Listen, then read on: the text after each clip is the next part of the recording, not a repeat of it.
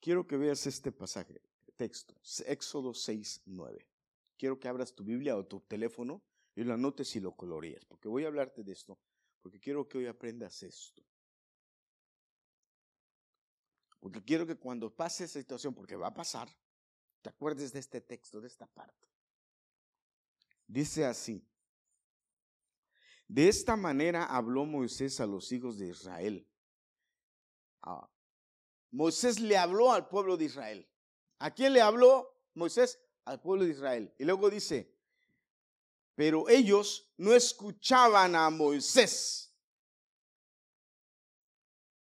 Pero ellos qué? No escuchaban a Moisés. Moisés les habló, pero ellos no escuchaban. ¿Por qué? ¿Sí? A causa de la congoja de espíritu y de la dura servidumbre. Hermanos, yo estaba, toda esta semana estuve leyendo este texto y decía, wow, qué problema esto, qué problema. Eso es un problema muy fuerte que tenemos, que tenemos nosotros, que nos pasa seguido.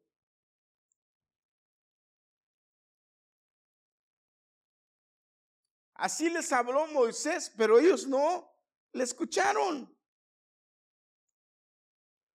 Fíjate lo que les dijo. Voy a empezar a leer desde el versículo 1. Fíjate. Te voy a traer el contexto, aunque yo creo que tú ya lo sabes. Mira, el pueblo de Israel estaba cautivo. ¿eh? Dios le dijo a Moisés, ve y libera al pueblo.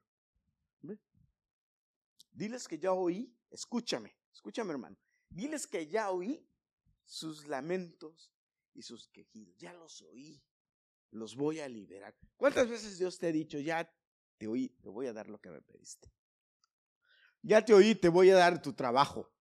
Ya te voy a oí, te voy a bendecir. Ya te oí, te voy a sacar del lugar en donde te voy a poner en un lugar mejor. Ya te oí, te voy a quitar ese vecino molestón de ahí. Ya te oí, te voy a regalar tu casa. Ya te oí, te voy a regalar tu carro. Ya te oí, te voy a sanar.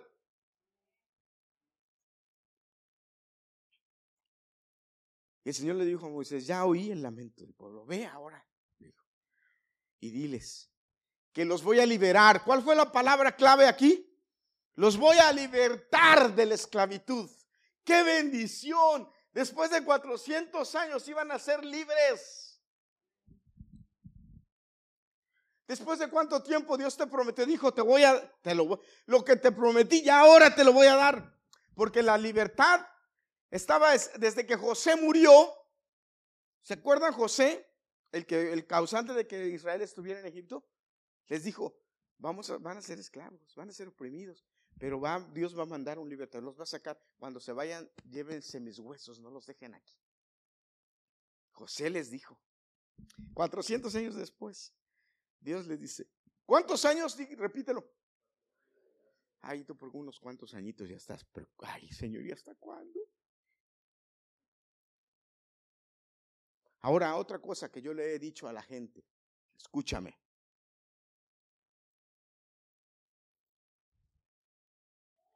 Pastor, pero mire, pastor, yo he visto mucha gente así. Escúchame. Prepárate para la bendición. No esperes que llegue la bendición y entonces, ¿qué hago? Hay, hay gente que yo la he estado, yo la, la he visto esperando la residencia, esperando la residencia, hermanos, por años, 10, 15, 20 años y cuando les llega la residencia, siguen trabajando en el mismo trabajo donde trabajaban cuando eran indocumentados o siguen haciendo lo mismo que hacían cuando eran indocumentados. ¿Sabes por qué? Por dos razones. ¿Cuáles fueron las razones? ¿Alguien sabe? ¿Eh? Tienen mentalidad de esclavo. No era, lo que iba a decir, pero esa es la realidad. Tienen la mentalidad de esclavo no les cambió. La mentalidad de esclavo aquí la cambiamos. La mentalidad de documentados no les cambió.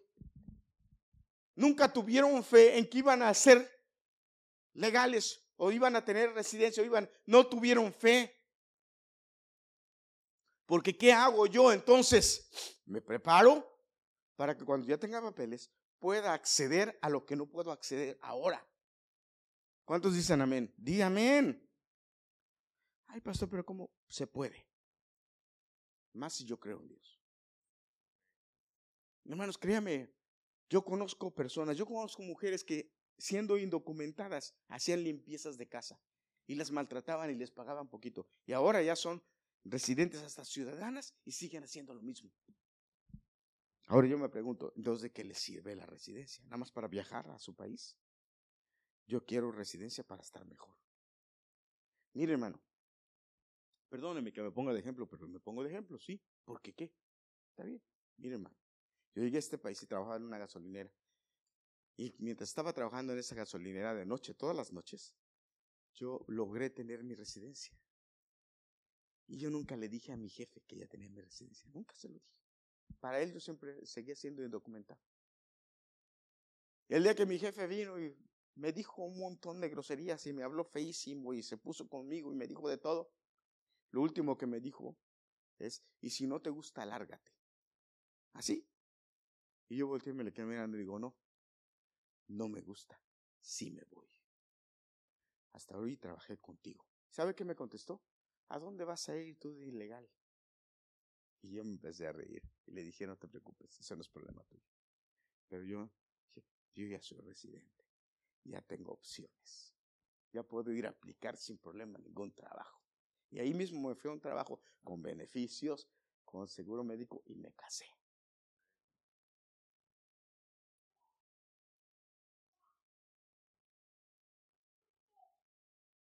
El Señor le dijo a Moisés, ve y libera a mi pueblo. Y Moisés fue con el pueblo y le dijo, Dios me habló. Me dijo que viniera a libertarlos. Y el pueblo dice, el único que se emocionó, el único que se emocionó, y usted léalo en la Biblia, el único que se emocionó fue Aarón, el hermano de Moisés. Pero todos los demás lo miraron así como oh sí, ¿y qué te dijo? Ah, me dijo que los iba. Oh. Yo no vi, yo no leo en la Biblia que el pueblo se alborotó y el pueblo dijo, ya vamos a ser libres, hicieron fiesta y cantaron, no. Entonces, Moisés va y habla con el faraón y le dice, Dios me habló, me dijo que dejaras ir al pueblo. Y el faraón le, ¿qué le contestó el faraón? ¿Y quién es Dios? ¿Quién es Él? Para que yo lo obedezca o para que deje ir al pueblo. Para no se te larga la historia y llegar a lo que quiero que, entiendas, Dios tenía el plan de sacar al pueblo de Israel de Egipto de un, de un pueblo en donde habían sido oprimidos, en donde eran, escúchame, oprimidos, pero eran qué? Pobres, miserables, en donde no tenían esperanza de vida, en donde eran maltratados, eran golpeados, eran azotados, eran menospreciados. Y Dios tenía el plan de sacarlos con una mentalidad diferente y ricos. Voltea con el de al lado y dice, Dios quiere hacerte rico.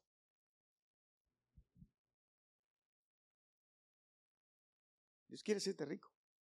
Pero ¿sabes para qué quiere hacerte rico? Para que bendigas.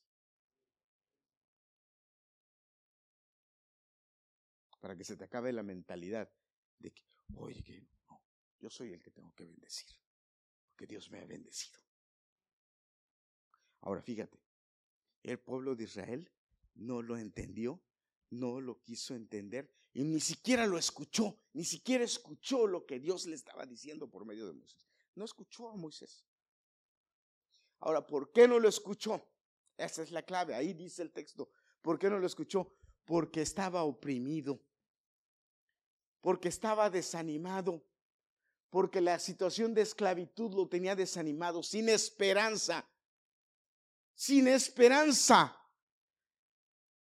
Era un pueblo que se levantaba, iba y trabajaba de esclavo y regresaba sin esperanza. Sabía que el siguiente día iba a ser lo mismo.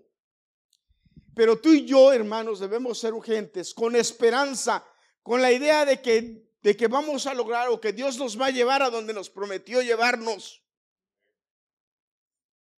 No me debo conformar. Romanos dice, fíjate, Pablo dice a los romanos, no te conformes a tu estilo de vida sino renuévate conforme a como Dios quiere bendecirte. Renuévate a la manera de que Dios quiere hacer contigo. Renuévate de tal forma como Dios quiere bendecirte. Y Dios quiere siempre bendecirte más. No te conformes en donde estás. Busca algo más. Hermano, déjame decirte algo. Yo estoy muy contento y muy bendecido. Muy contento. Porque yo decía, me voy a retirar y ¿qué voy a hacer? De verdad, yo lo decía. Y, Dios de una forma especial ya me puso qué hacer. Yo ya no me preocupo por mi retiro. Ya soy el ayudante estrella de la, de la tía Fresa. El delivery man. Usted se ríe, pero usted no sabe el trabajito que es aguantar, llevar un pastel de un lugar a otro con la dueña al lado. No tiene ni idea.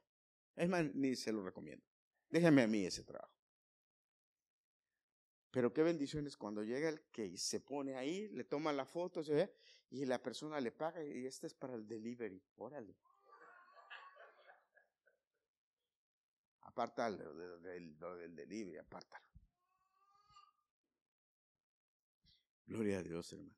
¿Cuántos de ustedes han comprado case de la tía Fresa? A ver, levanten la mano. ¿Cuántos no han comprado case de la tía Fresa para orar por usted? Porque tiene que invertir. Tiene que invertir. Y se lo estoy diciendo en serio. Invierta.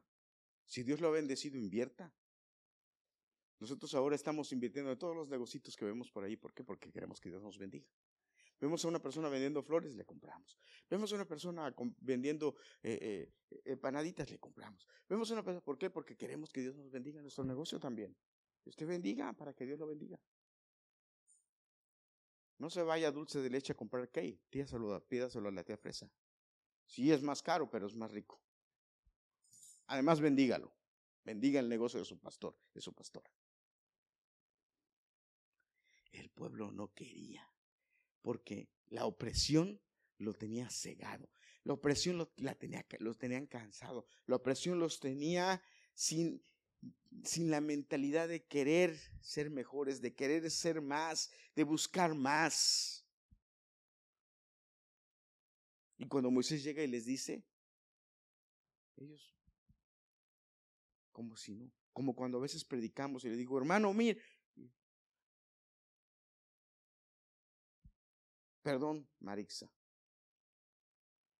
Pero Dios te ha bendecido mucho, pero hay una palabra que te voy a decir. Dios te ha bendecido mucho y Dios te ha dado mucho. búscate un maestro privado que te dé un intensivo de inglés, no importa que te cobre, págaselo, dáselo. Tú estás a un nivel en donde tú ya tu inglés debe ser ese. Invierte en ti. Invierte en ti. Un maestro de, búscalo ahí. Y te va a poner, mira, en, no tiene que enseñarte el inglés de la vida, tiene que enseñarte el inglés de tu profesión. Simple.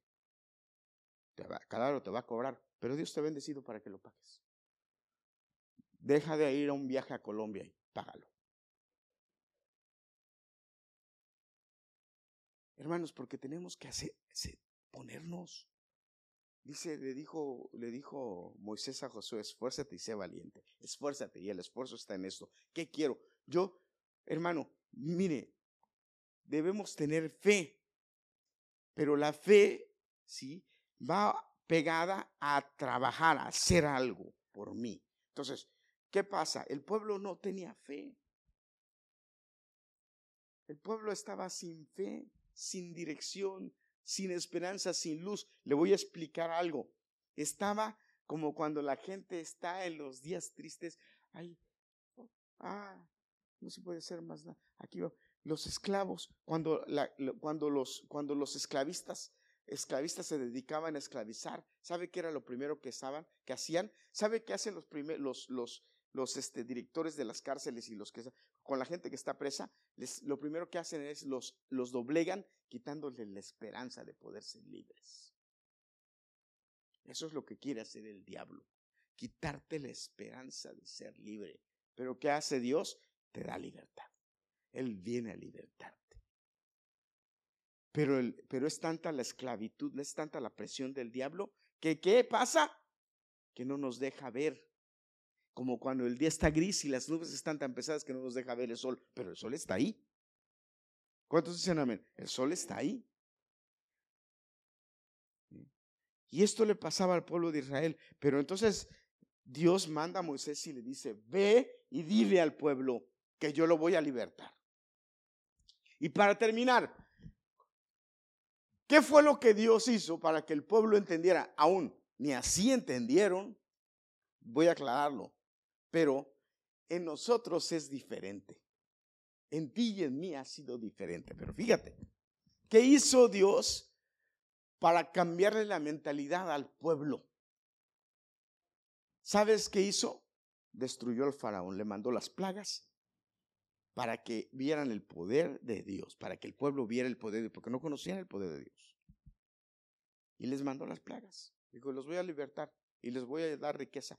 Ahora lo que va a pasar, les dijo Dios, lo que va a pasar ahora es que no solamente se van a ir, sino que el faraón los va a echar. Fíjate, ustedes son esclavos ahora, pero no nada más se van a ir libres. El faraón los va a decir, lárguense, no los quiero aquí, váyanse. Y entonces ustedes van a ir y a pedirles a la gente, dame el oro, dame tus aretes de oro, dame, acuérdense que Egipto era el país más rico en ese tiempo. José lo había llevado a ese nivel, ¿se acuerdan? El Egipto era el país más rico, la potencia más grande, por eso construyeron esas ciudades que todavía están ahí. Pero ¿qué le dijo Dios? Vas a ir tú con el que está al lado y vas a decir, dame tu oro. Cuando estén caminando para afuera, la gente va a acercarse a verse para decirle, váyanse. Pero usted le va a decir, ok, si no me das tu oro, no me voy. No, toma tu oro y vete. Toma mi oro y vete. Toma mis cosas de oro. Todo el oro de Egipto se lo llevaron los, el pueblo de Israel. Se lo llevó el pueblo de Israel. Y no es que se lo robó, es que le decían, dámelo. Y, los egipcios se lo daban, toma, sí, pero vete. Porque Dios los destruyó con plagas y además al final les mató el primogénito.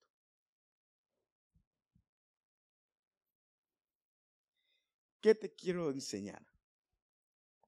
¿Qué te quiero decir? Los milagros de Dios en tu vida deben ser suficientes para que tú avances. Los, lo que Dios ha hecho en tu vida debe ser suficiente para que tú sigas adelante y estés cada día mejor. Dios te ha llevado donde estás, ¿sí? Por su misericordia, por su gracia. Dice María porque Dios es bueno, porque Dios está con nosotros, sí. Dios nos ha llevado donde estamos porque Dios está con nosotros, pero Él quiere llevarte aún más allá. Repito, Romanos dice, no te conformes, sino transfórmate, renuévate, ve más allá, Busca más allá. ¿Qué Dios más quiere conmigo? Esto. Cualquiera podría decir, muchos en mi, en mi, en mi edad podrían decir, ya me retiro para sentar. Mi papá, hermano, mi papá se retiró y se sentó. Mi papá se retiró y cuando se retiró se sentó y dijo, de aquí de este sillón no me mueven. Eso, eso fue su muerte, eso lo llevó a la muerte, él se murió. Yo creo que se murió antes de tiempo. Pero no nada más, le te voy a decir que se murió antes de tiempo, se murió el día que se murió, no, se murió mucho antes de morirse. Porque mucho antes de morirse estaba sentado como un vegetal.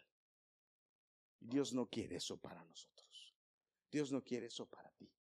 Dios no vino, Dios no te trajo a ti para que tengas una vida mediocre. Dios te trajo aquí para que tengas una vida exitosa, para que tengas una vida de triunfo, para que seas de bendición para muchos. ¿Cuántos se pueden sentir orgullosos y decir, yo, soy de bendición para muchos? Yo soy de bendición. Mire hermano, viene mi familia de México y los bendecimos. Nadie de ellos viene a bendecirnos.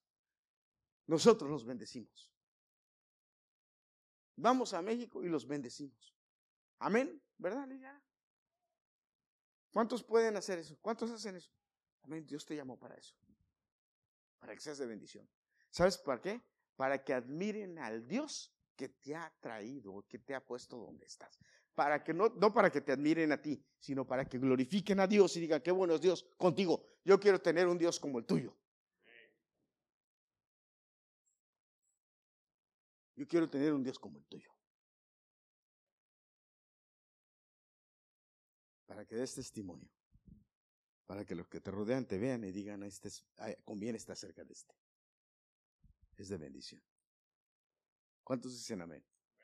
No te conformes. Entonces el pueblo, el pueblo fue liberado. Caminó. Ahora, tuvieron que aprender. Y de hecho siguen aprendiendo. Y el pueblo de Israel sigue aprendiendo. Pero nosotros no. A nosotros Dios nos ha enseñado. Y nos ha llevado a, nos ha traído a este lugar de bendición.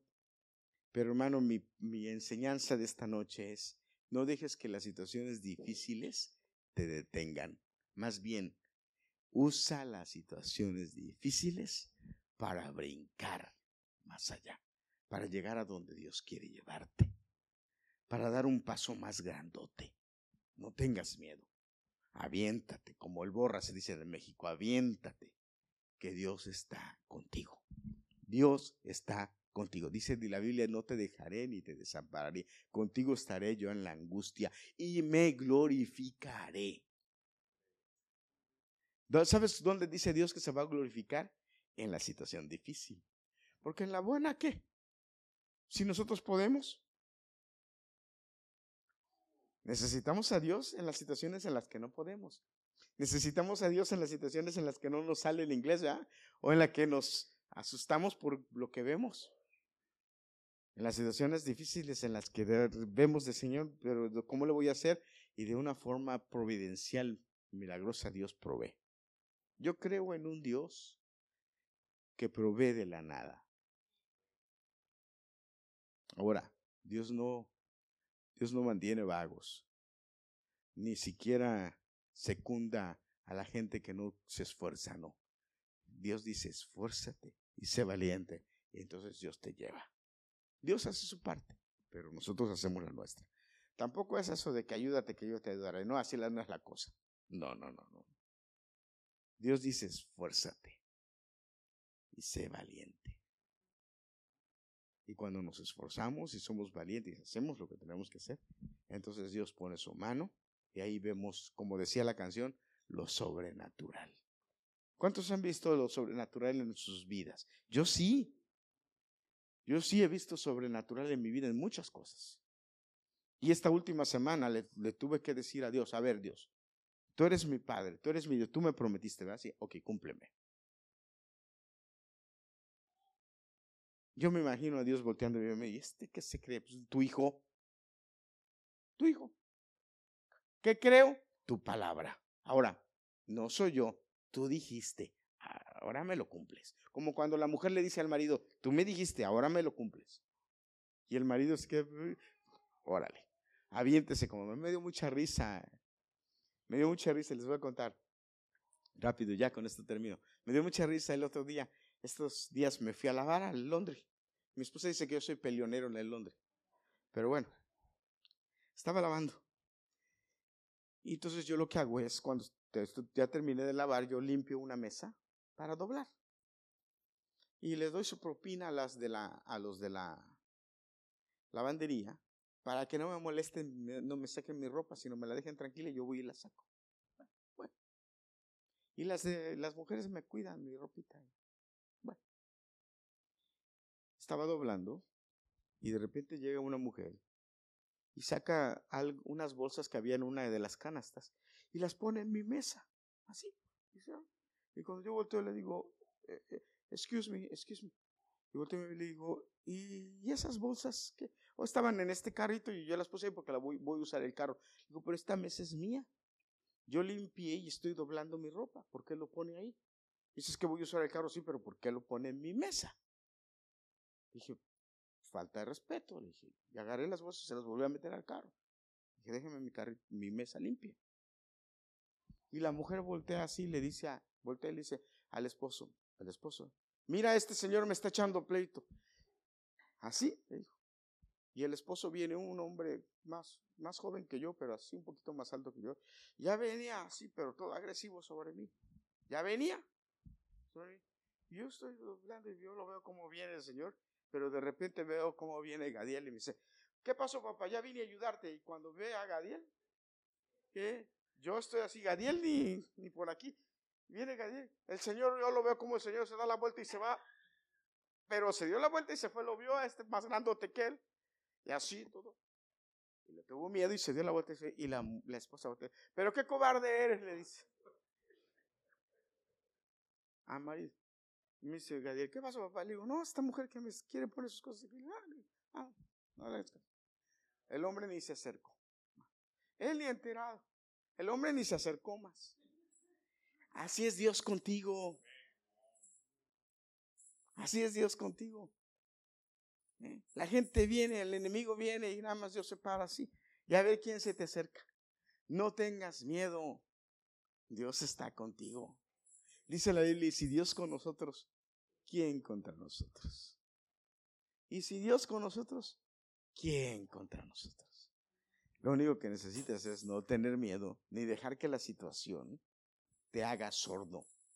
Porque ese es el problema, que a veces la situación, la enfermedad o las cosas nos hacen sordos. No oímos lo que Dios nos dice.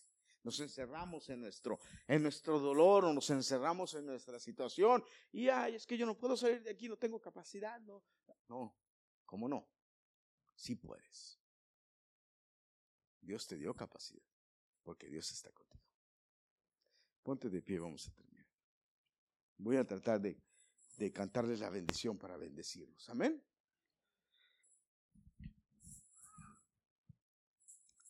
Gloria a Dios.